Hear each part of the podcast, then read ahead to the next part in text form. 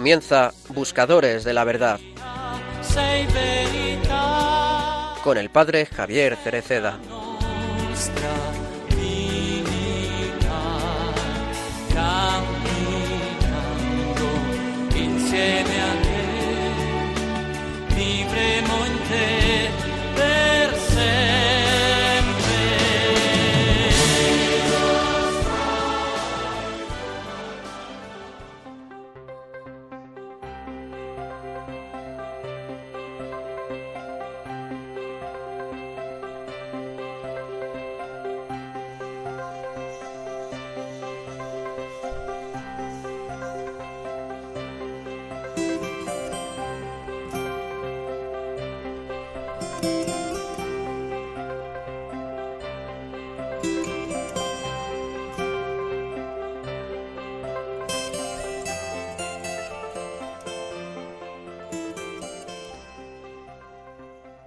Dar el primer paso es, sobre todo, salir al encuentro de los demás con Cristo el Señor.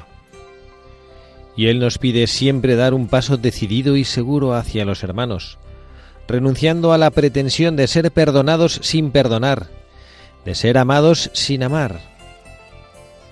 Si un país quiere una paz estable y duradera, tiene que dar urgentemente un paso en esta dirección, que es aquella del bien común, de la equidad, de la justicia, del respeto de la naturaleza humana y de sus exigencias. Solo si ayudamos a desatar los nudos de la violencia, desenredaremos la compleja madeja de los desencuentros. Se nos pide dar el paso del encuentro con los hermanos, atravernos a una corrección que no quiere expulsar, sino integrar. Se nos pide ser caritativamente firmes en aquello que no es negociable. En definitiva, la exigencia es construir la paz, hablando no con la lengua, sino con manos y obras. San Pedro Claver. Y levantar juntos los ojos al cielo. Él es capaz de desatar aquello que para nosotros parece imposible. Él nos prometió acompañarnos hasta el fin de los tiempos, y Él no va a dejar estéril tanto esfuerzo.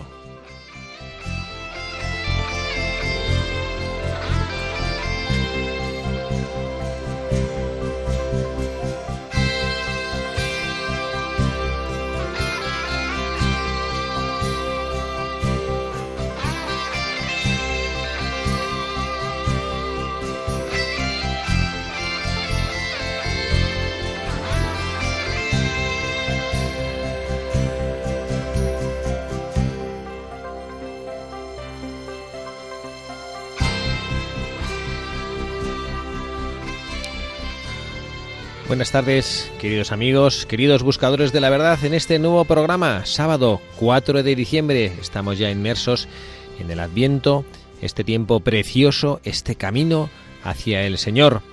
Lo hacemos, como siempre, en programas Buscadores de la Verdad. En esta ocasión, el que les habla, Padre Javier Cereceda.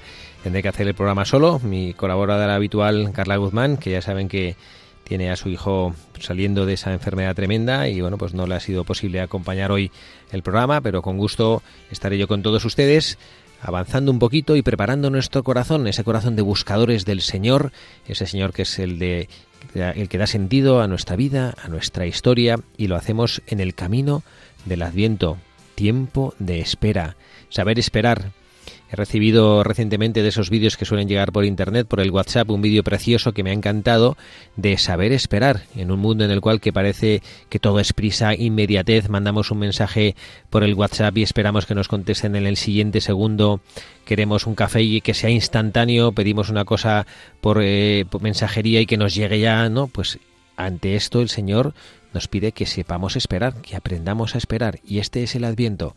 Cuatro semanas que nos regala la Iglesia. Bueno, ya hemos perdido, bueno, hemos perdido, no, hemos invertido una, ya nos quedan tres semanas para acercarnos a este misterio maravilloso de la Navidad. Y bueno, pues esto es el Adviento, preparar el corazón. Vamos a hacerlo con buscadores de la verdad. Eh, les recuerdo la dirección a la cual nos pueden mandar sus cartas o postales. La dirección postal es Paseo de Lanceros número 2 28024 Madrid, repito, Paseo Lanceros número 2, 28024 Madrid, si nos quieren escribir, ponen en sus cartas Buscadores de la Verdad en esa dirección y si quieren usar el correo electrónico pueden hacerlo a través de nuestra dirección Buscadores de la Verdad arroba radiomaria.es. Repito todo junto, buscadores de la verdad arroba radiomaria.es.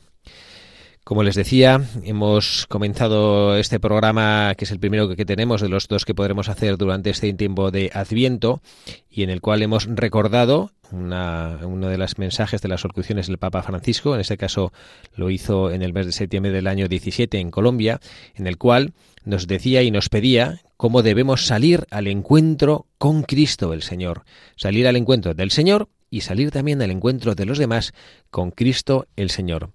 Y bueno, pues tenemos, San Agustín decía una frase preciosa de que él tenía miedo a que el Señor pasase junto a él y que no lo reconociese. ¿Eh? Y esto eh, es una reflexión que creo que viene al caso hacerla ahora durante el Adviento, que el Señor puede pasar a nuestro lado y que nosotros no lo reconozcamos. Y por eso es importante que preparemos nuestro corazón para que no nos suceda eso, que nosotros sí reconozcamos el paso del Señor por nuestra vida. Y bueno, pues vamos a tratar de, como siempre, tomar el ejemplo de la vida de alguna persona que supo salir de, lo, de, esas dificultades que a veces parece que es imposible encontrarnos con el Señor en este mundo tan ajetreado, en este mundo tan atribulado, en este mundo en el que suceden tantas cosas, bueno, parece como que no es posible encontrarnos con el Señor. Pues bueno, no es verdad, claro que es posible. Y hay una que es patrona de las cosas imposibles, Santa Rita, Santa Rita que hace años nos acompañó y que la hemos recuperado en este tiempo de Adviento para poder volver a mirar a la cara a esta misión que nos parece complicada y que no lo es de encontrarnos con el Señor. Vamos a hacerlo recordando un poquito lo que fue su vida, tratando de, bueno, pues de imitarla y conocerla para que las virtudes que ella vivió, que también está en nuestras manos vivirla, nos acompañen a lo largo de este tiempo de Adviento, camino y encuentro hacia el Señor.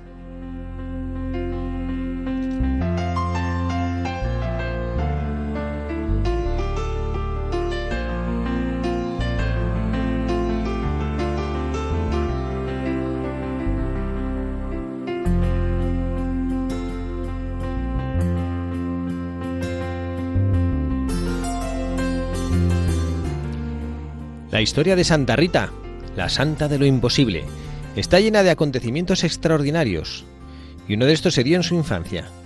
La pequeña, dejada por algún momento sin custodia en su cuna en el campo, mientras sus progenitores trabajaban la tierra, fue rodeada por un enjambre de abejas. Estos insectos recubrieron a la pequeña, pero extrañamente no la picaron. Un campesino, al mismo tiempo se hirió la mano con la hoz y acudió corriendo para curarse, pasó delante de la cuna donde estaba Rita. Al ver a las abejas que zumbaban en torno a la bebé, intentó expulsarlas, pero con gran estupor, mientras acudía los brazos para alejarlas, la herida cicatrizó completamente. La tradición nos transmite que Rita tenía una precoz vocación religiosa y que un ángel bajaba del cielo a visitarla cuando se retiraba a rezar en un pequeño desván. Rita habría deseado hacerse monja, sin embargo, a un joven, cerca de los 13 años, sus progenitores ya ancianos la prometieron como esposa a Paolo Ferdinando Mancini, un hombre conocido por su carácter pendenciero y brutal. Santa Rita, acostumbrada al deber, no opuso resistencia y se casó con el joven oficial que comandaba la guarnición de Colle Giacone, presumiblemente a los 17 o 18 años. Del matrimonio entre Rita y Pablo nacieron dos hijos gemelos varones, Jean como Antonio y Pablo María, que tuvieron todo el amor, la ternura y los cuidados de su madre.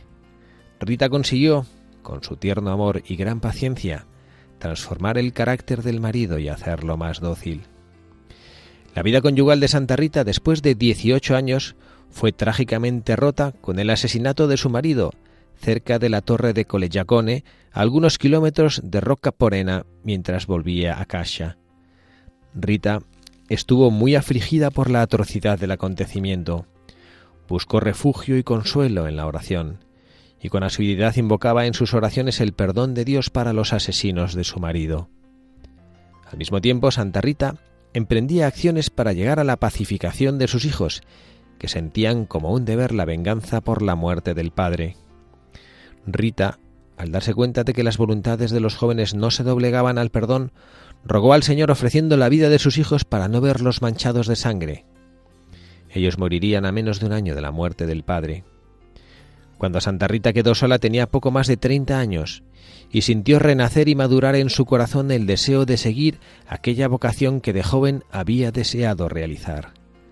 Rita pidió entrar como monja en el monasterio de Santa María Magdalena para su bien, pero por tres veces no fue admitida por ser viuda de un hombre asesinado. La leyenda narra que Santa Rita logró superar todas las barreras y las puertas cerradas gracias a la intercesión de San Juan Bautista, San Agustín y San Nicolás de Tolentino, que le ayudaron a emprender el vuelo del escollo hasta el convento de Casia de un modo para ella incomprensible. Las monjas, ante el prodigio, la acogieron entre ellas y allí Rita permaneció cuarenta años sumergida en la oración. Era el Viernes Santo de 1432 y Santa Rita volvía al convento profundamente turbada después de haber oído a un predicador evocar con ardor los sufrimientos de la muerte de Jesús, y permaneció rezando delante del crucificado en contemplación. En un impulso de amor, Santa Rita preguntó a Jesús si podría compartir, al menos en parte, sus sufrimientos. Sucedió entonces el prodigio. Santa Rita fue traspasada de una de las espinas de la corona de Jesús. Fue un espasmo doloroso sin fin. La santa llevó esta llaga en la frente por quince años como sello de amor. Para Rita, los últimos quince años fueron de sufrimiento sin tregua. Su perseverancia en la oración la llevó a pasar también quince días sin interrupción en su celda, sin hablar con nadie más que con Dios.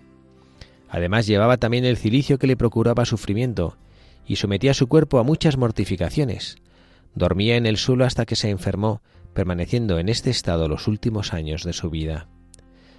Aproximadamente cinco meses antes de la muerte de Rita, un día de invierno, con la temperatura muy baja y con un manto de nieve que cubría todo, una pariente le hizo una visita y al despedirse preguntó a la santa si deseaba algo. Rita respondió que deseaba una rosa de su huerto. De regreso en Rocaporena, la pariente fue al jardín y con gran asombro vio una bella rosa abierta, la cogió y se la llevó a Rita. Así Santa Rita se hizo la santa de la espina y de la rosa. Antes de cerrar los ojos para siempre, tuvo la visión de que Jesús y la Virgen María la invitaban al paraíso. Una de sus hermanas vio a su alma subir al cielo acompañada de ángeles, y al mismo tiempo las campanas de la iglesia empezaron a sonar solas, mientras un perfume suave se extendió por todos los rincones del monasterio. Desde su cámara se vio el resplandor de una luz muy luminosa, como si hubiera entrado el sol.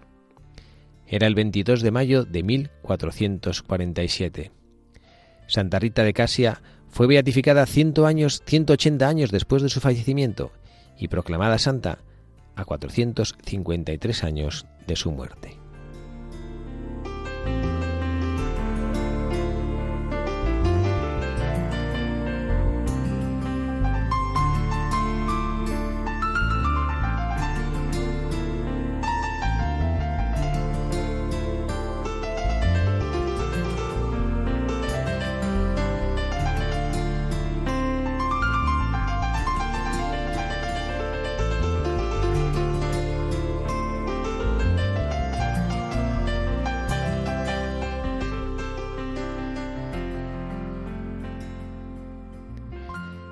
Pues aquí tenemos eh, esta imagen de esta santa tan popular entre nosotros. Yo no sé si nuestros oyentes buscadores de la verdad conocían esta historia, la biografía de esta santa.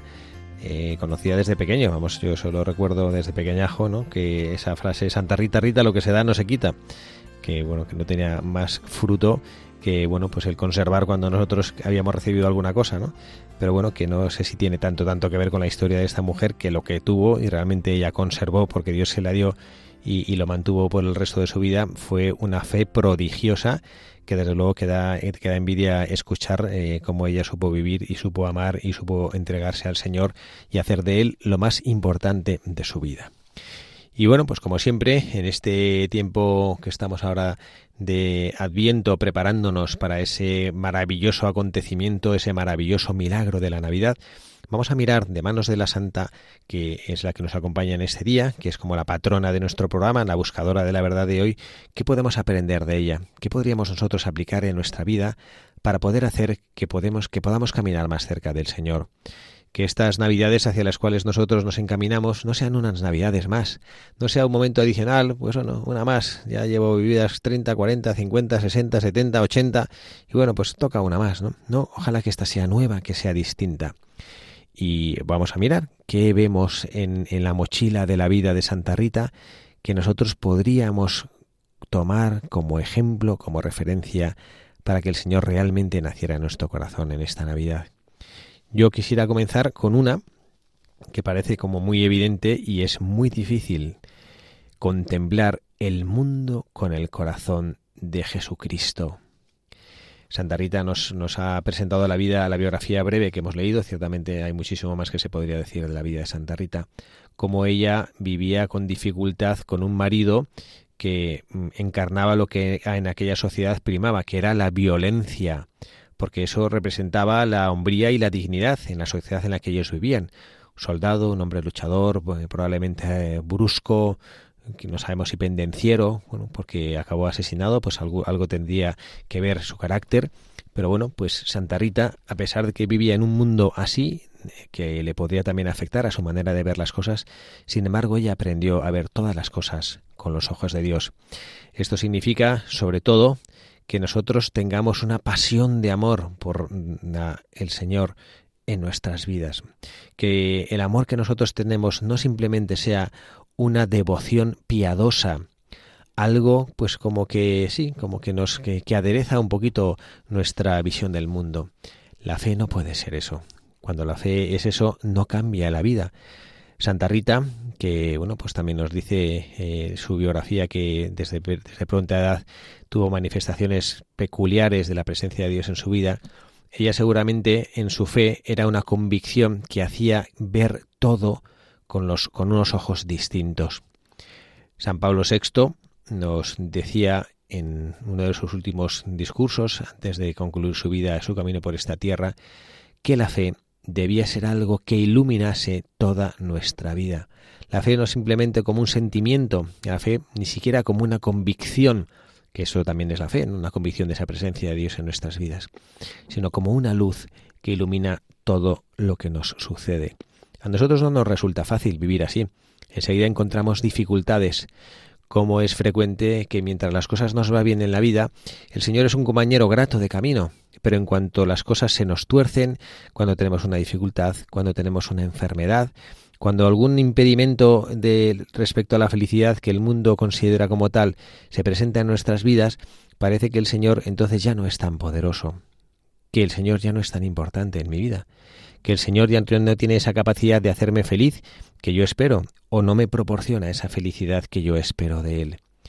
Los grandes santos que en el mundo han sido, han sido capaces de vivir con esa convicción de que Dios nuestro Señor era lo más importante, que Dios nuestro Señor les amaba profundamente y que nada de lo que les sucediera era ajeno a los ojos de Dios nuestro Señor.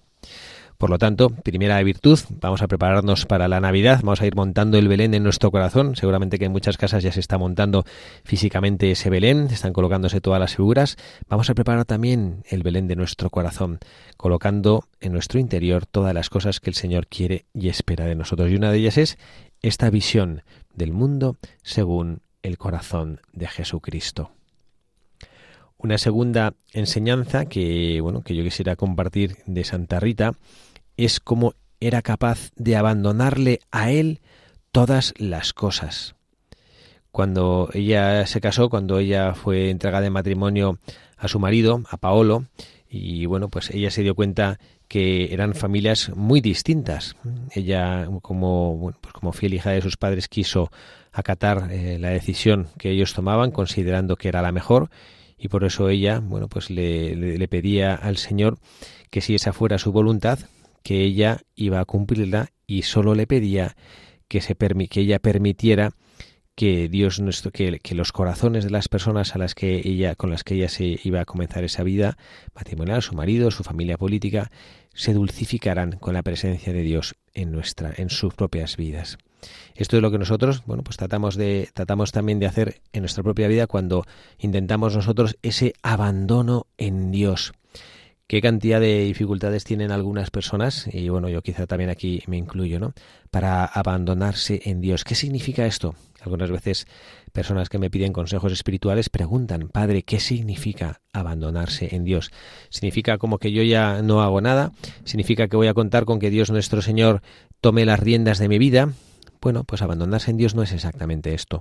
No es que yo no hago nada, no es como que el que va, está conduciendo un coche suelta el volante y deja que Dios, yo bueno, yo me abandono en Dios y aquí suelto el volante de mi vida, ¿no? No, esto no es así. Dios nuestro Señor así no actúa.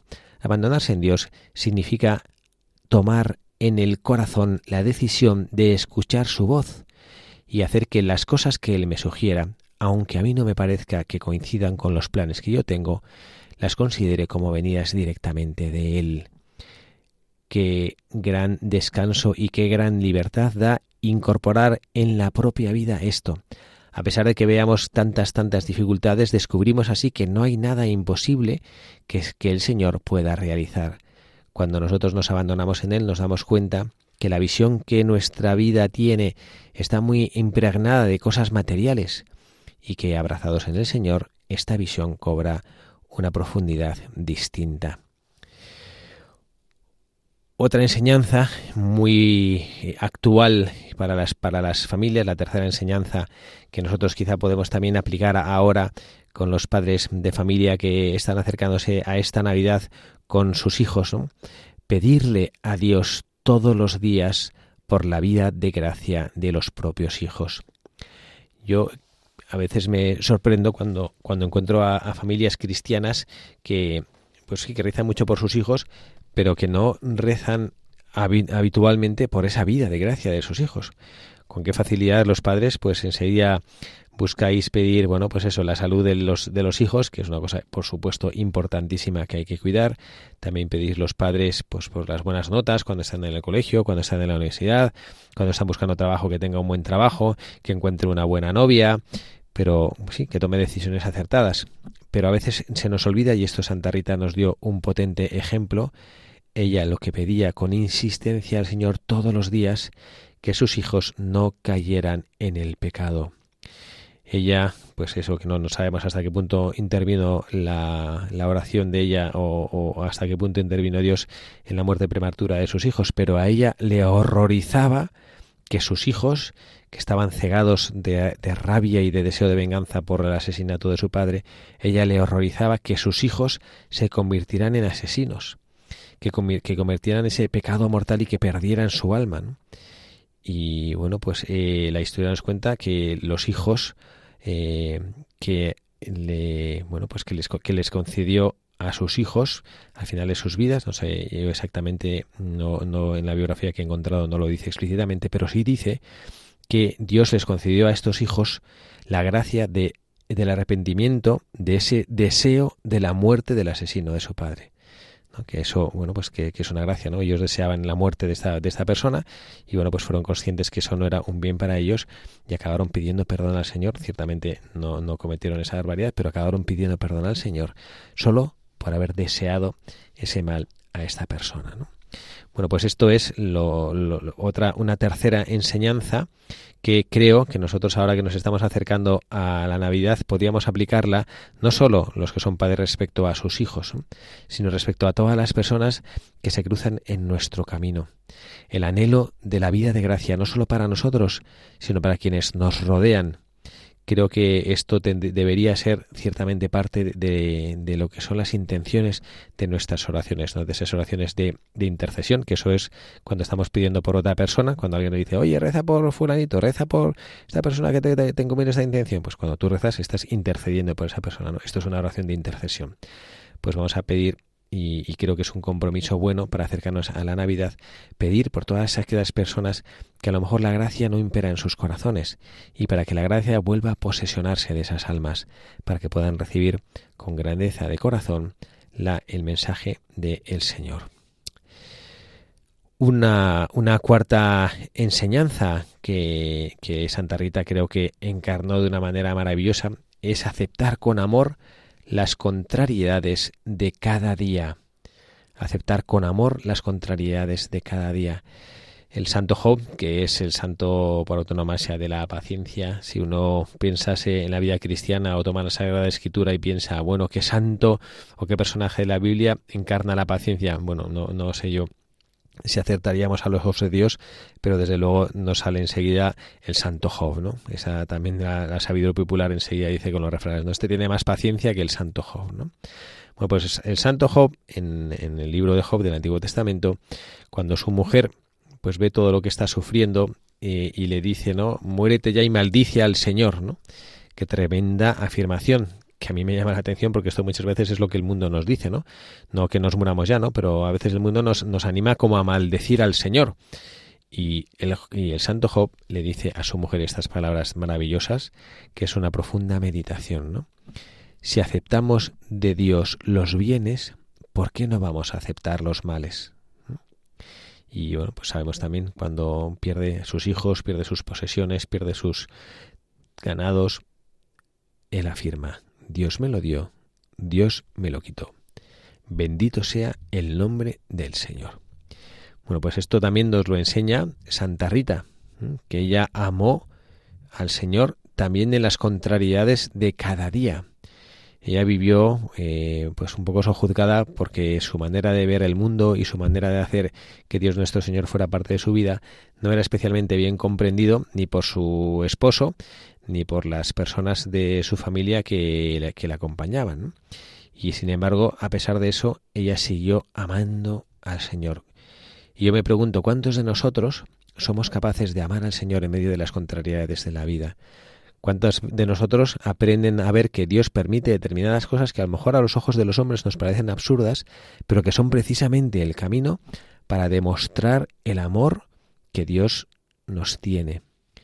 Yo se me está ocurriendo ahora eh, un, un, hecho similar y es en, en mi familia religiosa, en la Legión de Cristo, que tenemos pues, religiosos de distintas partes del mundo, tenemos unos religiosos que están estudiando en Roma eh, filosofía y teología previa a su ordenación sacerdotal, que son de origen coreano, de Corea del Sur. Y entonces en Corea del Sur tienen que hacer por obligación, a los que conocen un poco la situación geopolítica de Corea, pues está dividida en dos, en dos, Corea del Norte y Corea del Sur. Corea del Norte es una república comunista y Corea del Sur pues es una democracia y en la y ahí bueno pues hay una como una fuerte presencia militar porque bueno pues eso porque hay una tensión tristemente en ese país ¿no? entonces todos los jóvenes tienen la obligación de hacer el servicio militar y este esto no están exonerados los que están estudiando para ser eh, sacerdotes ¿no? y bueno pues tienen que hacerlo pues con riesgo de perder pues su nacionalidad o, ser expulsados o no poder volver a entrar en sus países ¿no? y esto tienen que hacerlo interrumpiendo sus estudios sacerdotales y bueno, pues eh, imagínense, ¿no? El poder, un, joven coreano que está en un ambiente de seminario tan protegido, con un ambiente estupendo de oración, pues tener que, que irse, más allá el servicio militar en España cuando existía eran nueve meses, ahí son dos años completos, ¿no? Pues salirse de la vida del seminario para volver al, al mundo y encima en un cuartel, que bueno, que con todo cariño a, los, nuestros militares que tanto bien hacen a nuestra patria, pero bueno, no siempre es un ambiente en el que pues una vocación sacerdotal pueda ser bien custodiada, ¿no? Bueno, pues eh, hay un, joven que, ha pasado esto y ha vuelto ahora, ¿no? Dos años después y que, bueno, pues que él ha, interpretado en esas dificultades y en esas contrariedades y eso que el Señor se ha hecho presente en su camino y ha podido, pues, cuidar y vivir bien toda su vida eh, como seminarista, bueno, pues eh, eh, ha vuelto pues eh, reforzado en, su camino porque ha entendido que, bueno, esto que le parecía un poquito extraño de perder dos años en su camino hacia el sacerdocio, en esto, bueno, pues le parecía que era lo que correspondía por, por cumplir con sus obligaciones de ciudadano con su país y ha encontrado también la oportunidad de crecer un poco más en su relación personal con Jesucristo. ¿no? Bueno, pues esto es, esto es lo que sucede cuando nosotros, cuando las personas pues se deciden a, pues a servir al Señor y a ver que bueno pues que en manos del Señor eh, las cosas que suceden bueno pues que tienen también su, su razón de ser no bueno pues vamos a hacer en este momento de nuestro programa pues una bueno pues un pequeño momento de bueno pues de, reflexionar sobre sobre esta realidad de lo que es en nuestra vida eh, esa presencia de Dios nuestro Señor de lo que es eh, el aceptar que las cosas que nosotros a lo mejor consideramos imposibles realmente no lo son tanto.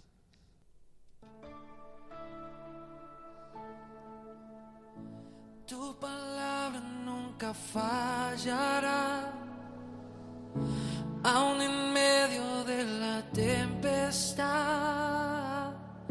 Sé que siempre me sorprenderás, porque te he visto hacer milagros. Promesa es mi seguridad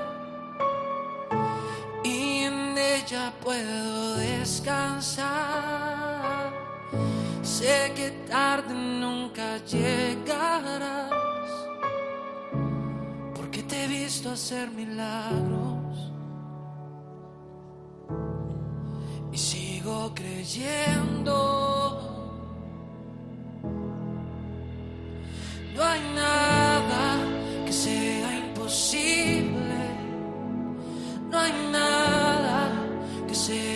sea imposible. Y todo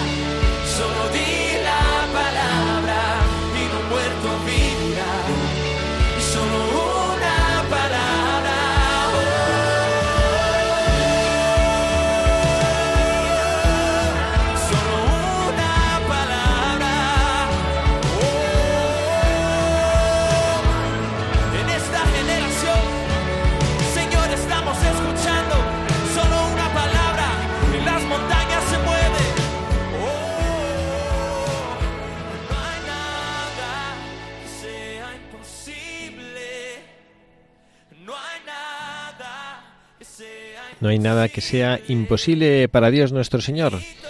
Y eso es lo que nosotros creemos y en esta fe de que no hay nada imposible encontramos esa realidad de una mujer, la mujer más excelsa que ha pisado la tierra, nuestra Santísima Madre, la Virgen María, concibe en su interior a un niño que es Dios con nosotros. Y es lo que estamos preparándonos para vivir. Y esa Inmaculada Concepción de la Santísima Virgen María esta fiesta que vamos a celebrar el próximo 8 de diciembre. La celebraremos y la prepararemos con una vigilia particular, la vigilia de la Inmaculada. Estas vigilias que comenzaron en el año 47 por iniciativa del venerable padre Tomás Morales, un sacerdote jesuita, y que es un encuentro de oración que se ha ido extendiendo por innumerables templos en toda España. Radio María, que nunca falta a esta cita en torno a la Inmaculada, va a retransmitir este año la vigilia desde el santuario de María Auxiliadora, en la ronda de Atocha 20 de Madrid, a partir de las 9 de la noche, hora peninsular, organizada por el Instituto Secular de los Cruzados de María, incluirá el rezo del Santo Rosario y culminará en la celebración eucarística que será presidida por Monseñor Juan Antonio Martínez Camino, obispo auxiliar de Madrid. Eh, en este año, esta vigilia de la Inmaculada, que es esta vigilia, esta oración de preparación también en el camino del Adviento, tiene como lema María, Madre de la Iglesia, únenos en la misión. María que encarnó esa primera misión preciosa desde su pureza, desde la pureza de su corazón, de ser el primer sagrario viviente, pues lo celebraremos. Recordamos, 7 de diciembre, martes, a partir de las 9 de la noche, las 8 en Canarias, vigilia de la Inmaculada, desde el Santuario de María Auxiliadora de Madrid. Y continuamos con nuestro programa. Estamos en este en esta ocasión de Buscadores de la Verdad. Estamos contando con nuestra santa de lo imposible, Santa Rita de Casia, esta mujer que supo vivir de una manera de una manera heroica su fe, que supo acoger en su corazón todas las cosas que Dios decía en esa vida que hemos leído antes, un poco complicada, con un matrimonio que ahora llamaríamos de conveniencia, con dos hijos que al final acabó perdiendo tanto a los hijos como al marido y que dedicó el resto de su vida a servir al Señor. Vamos a seguir avanzando también eh, en las virtudes que esta santa vivió, que también son virtudes que nos ayudan a nosotros a reflexionar sobre el camino que tenemos que tomar en nuestra vida, de manera particular en este tiempo de Adviento. Santa Rita nos dicen sus biógrafos que ella encontró una causa en la cual servir y amar a Dios. Rita encontraba a Dios curando enfermos, ella visitaba constantemente los hospitales y ayudaba a las hermanas de su familia religiosa, de su comunidad, a curar a personas que llegaban heridas. Ella decía que solo sirviendo era capaz de encontrar plenamente a Dios. Hemos recordado ahora en esta sección que siempre hacemos en el programa de Buscadores de la Verdad, de recordar cosas que se hacen en la radio, que vamos a tener o vamos a celebrar la vigilia de la Inmaculada con ese lema de que María nos une en la misión.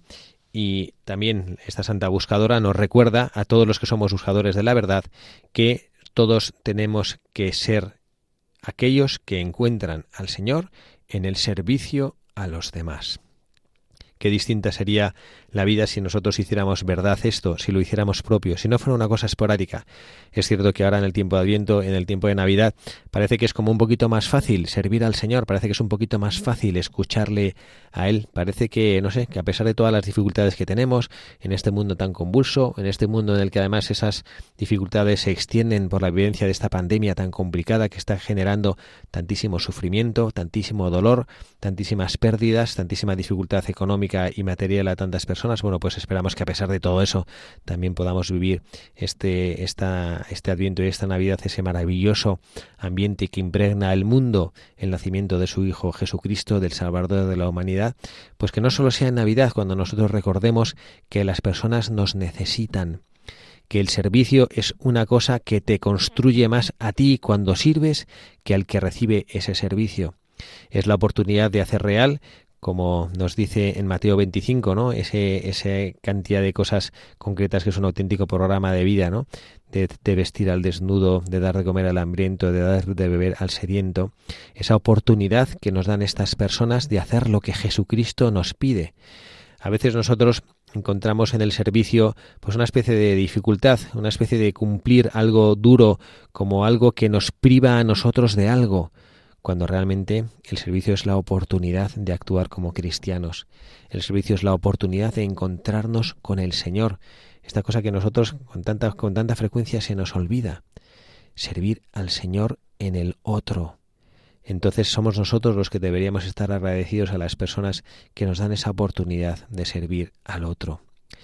Y bueno, pues esto es lo que, lo que Santa Rita nos, nos ha enseñado a vivir, nos ha enseñado a vivir encontrando en el servicio una causa de paz y de alegría. Y además añado otra cosa, que esto es una cosa interesante también de pensar, que no sé si con frecuencia esto lo hacemos y a veces decimos, venga, vamos a ayudar a alguien y, y no sabemos nosotros si esa ayuda que damos, pues eh, bueno, pues como que es algo que nos puede, que el otro que va a recibir esa ayuda, pues la, la, puede recibir bien o no. Yo recuerdo una, una, anécdota que es una bobada, pero que nos puede iluminar esto para la idea que quiero transmitir para nuestros buscadores de la verdad sobre lo que es el servicio. Yo me imagino que todos ustedes saben lo que es la enfermedad celíaca, los celíacos, que bueno, pues que es una dificultad de una intolerancia a, una parte de la harina y entonces bueno, pues los pobrecillos que, sufren esto, que es un auténtico calvario, porque sobre todo en nuestra dieta mediterránea hay tantísimas cosas con harina, bueno, pues es que cuando lo comen les sienta fatal, ¿no? Y no pueden hacerlo.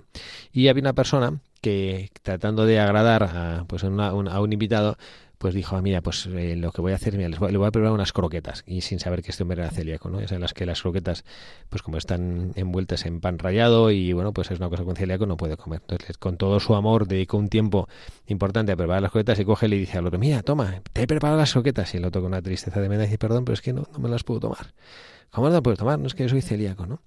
Bueno, este ejemplo, que es una bobada, pero es como para decir que lo que cuando nosotros servimos a una persona, el servicio hay que hacerlo teniendo en cuenta de la necesidad del otro. En este ejemplo, que es un ejemplo, insisto, infeliz, porque la, la persona que intentaba este estaba intentando hacer este, este servicio y este favor con todo el amor del mundo, pues, pues no podía saberlo, ¿no? Pero sirve el ejemplo no para tomarlo en su literalidad, sino para, para, para como interiorizar esa enseñanza. Que el servicio es dar al otro lo que el otro necesita. No dar al otro lo que yo tengo en mente que le quiero dar o lo que, me, o lo que lo conviene dar, sino dar al otro lo que el otro necesita, que es una manera muchísimo más hermosa del servicio. Que a veces incluso, esto ya es rizar un poco el rizo, ¿eh? pero a veces ni siquiera el que recibe el servicio esto lo sabe. ¿Y por qué lo digo esto? Porque es lo que Jesucristo hizo por nosotros.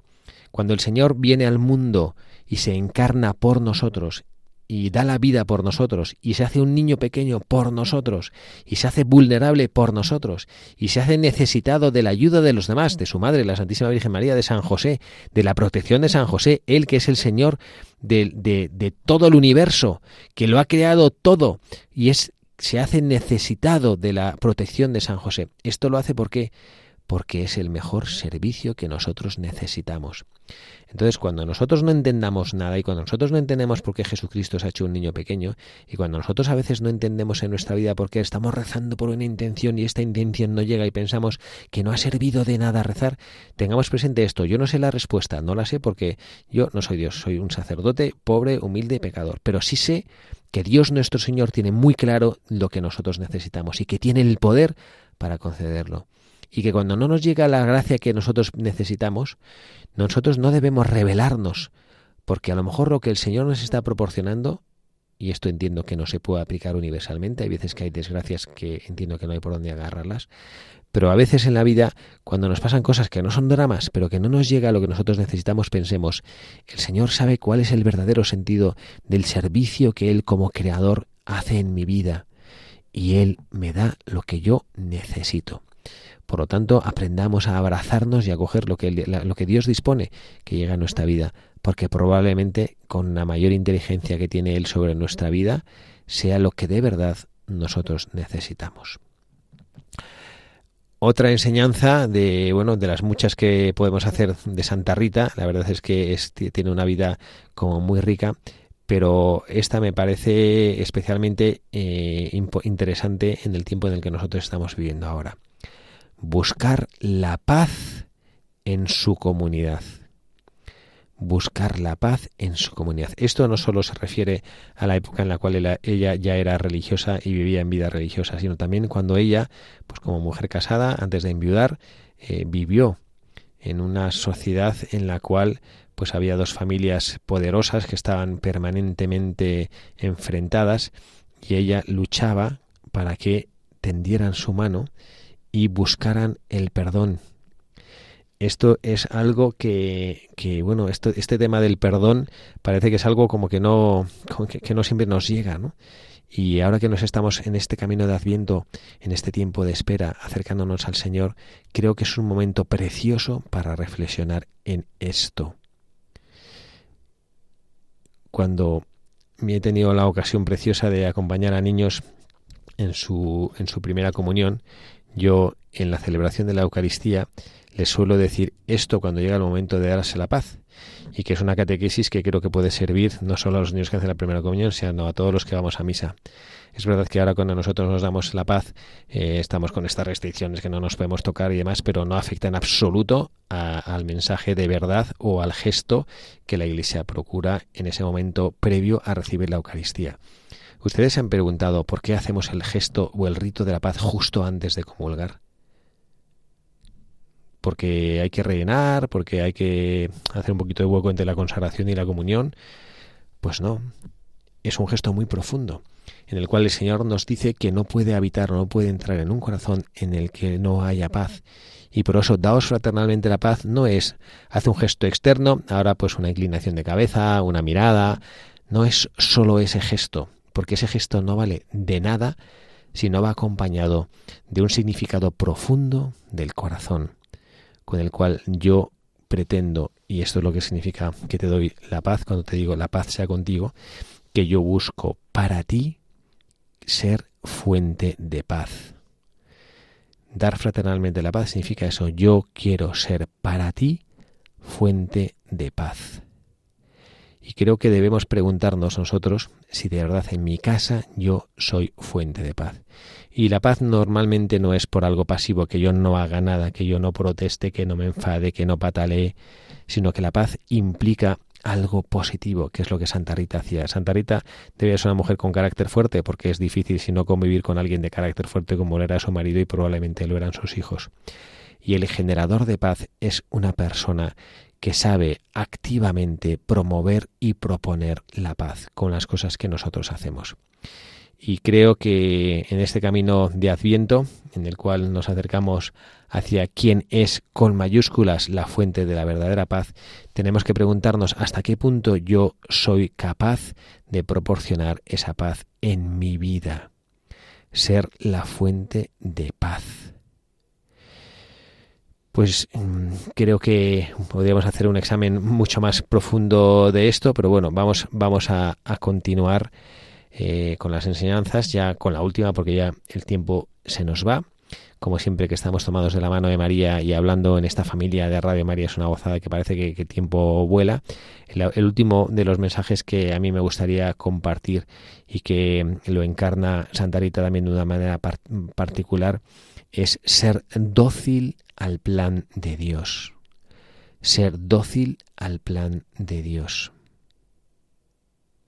Esto de, bueno, pues esta docilidad al plan de Dios significa que hay veces que nosotros entendemos en la oración algo que el Señor quiere de nosotros. Esto pasa, pues bueno, cada uno que aplique en su propia vida las cosas que notamos que Dios nos pide. Hay veces, pues en una relación, en el matrimonio, que hay alguna dificultad a lo mejor y el Señor me está pidiendo pues que sea dócil. Hay alguien que me ha ofendido, el Señor me está pidiendo que perdone.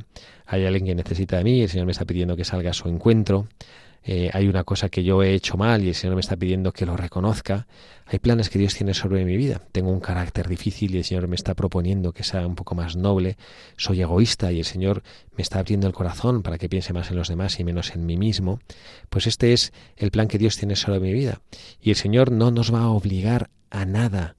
El Señor que es pues un caballero y el Señor es un, es un portento de respeto de la libertad de cada uno de nosotros, nos hace ver amorosamente lo que Él espera de nosotros. Pero no lo espera de nosotros porque el superar esas dificultades nos haga o, a Él le haga le, le, produzca algún beneficio, sino que el beneficio que le produce a Él eso es que nosotros alcancemos esa plenitud que nuestra vida necesita. ¿no?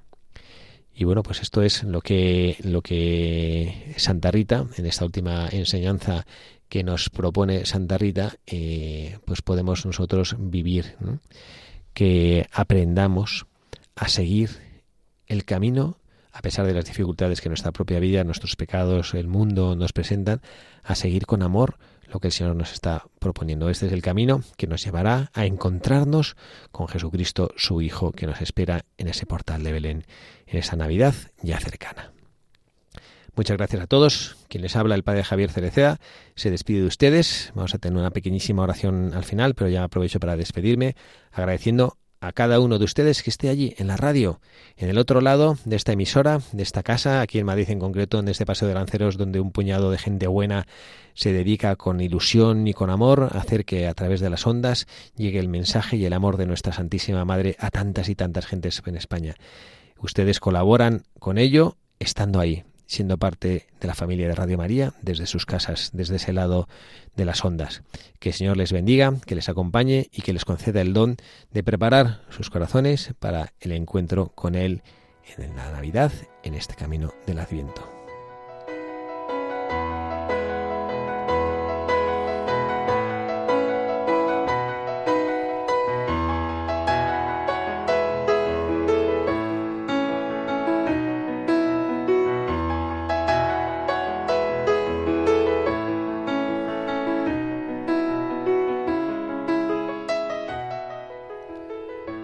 Señor, te damos gracias porque nos demuestras cada día que nada es imposible para ti.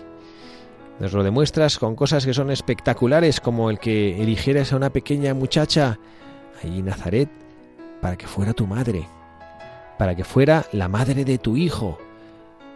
Y nos lo demuestras también en pequeñitas cosas de nuestra vida que solo nosotros conocemos o en otras cosas más llamativas que también los demás pueden llegar a conocer, esos guiños que nos haces a través de los cuales demuestras que eres el Señor de la vida y de la historia, y que las leyes de la naturaleza y del mundo las has creado tú, y que no te cuesta absolutamente nada hacer cosas que las desdigan cuando así tu voluntad y tu santísima providencia lo deciden. Señor, aquí nos presentamos este puñado de hijos tuyos en torno a Radio María, a la radio de nuestra Santísima Madre, para decirte que estamos en medio de este camino del Adviento y que queremos llegar ese 24 de diciembre cuando un año más conmemoremos el nacimiento de tu Hijo con un corazón puro, con un corazón libre, con un corazón anhelante de ti.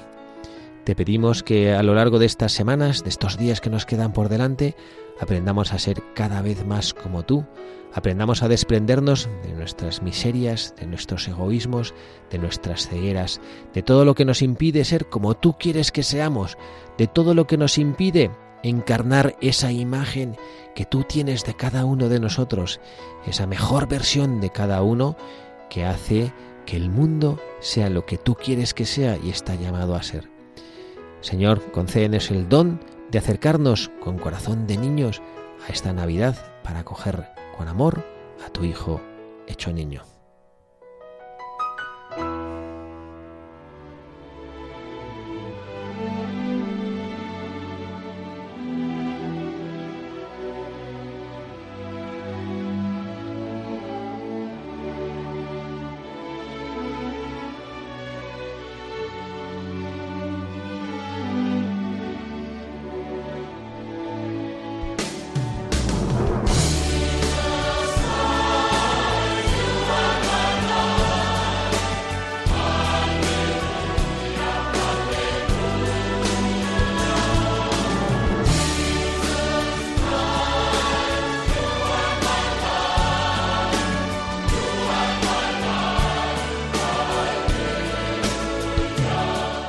Han escuchado Buscadores de la Verdad con el padre Javier Cereceda.